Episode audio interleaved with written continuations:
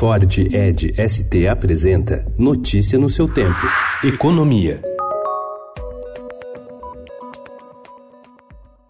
A liberação de 12 bilhões de reais com a antecipação do pagamento de saque imediato do FGTS para todos os trabalhadores vai impulsionar o Natal dos brasileiros e ajudar a economia na largada de 2020, na avaliação do secretário de Política Econômica do Ministério da Economia, Adolfo Saxida. Com o pagamento de 2 bilhões e meio de reais do 13º para os beneficiários do programa Bolsa Família, a injeção adicional de dinheiro sobe para 14 bilhões e meio de reais. O valor vai se somar aos 30 bilhões de reais do FGTS do PIS/PASEP, cuja liberação já estava prevista para este ano.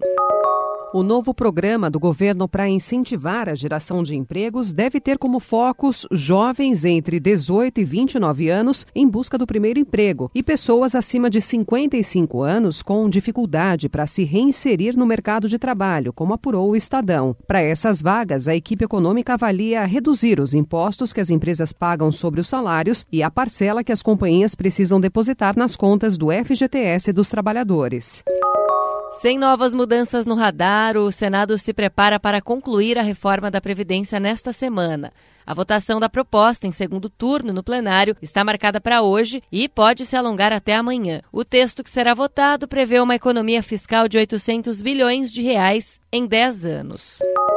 Depois da divisão dos projetos da agenda econômica entre Senado Federal e a Câmara dos Deputados, o presidente da Câmara, Rodrigo Maia, afirmou ao Estadão que a proposta que aciona gatilhos para conter as despesas e a reforma administrativa tem mais condições de avançar primeiro no Congresso Nacional. Para o deputado, o cenário para aprovação dessas pautas está mais claro e a aprovação abre espaço no orçamento de 2020.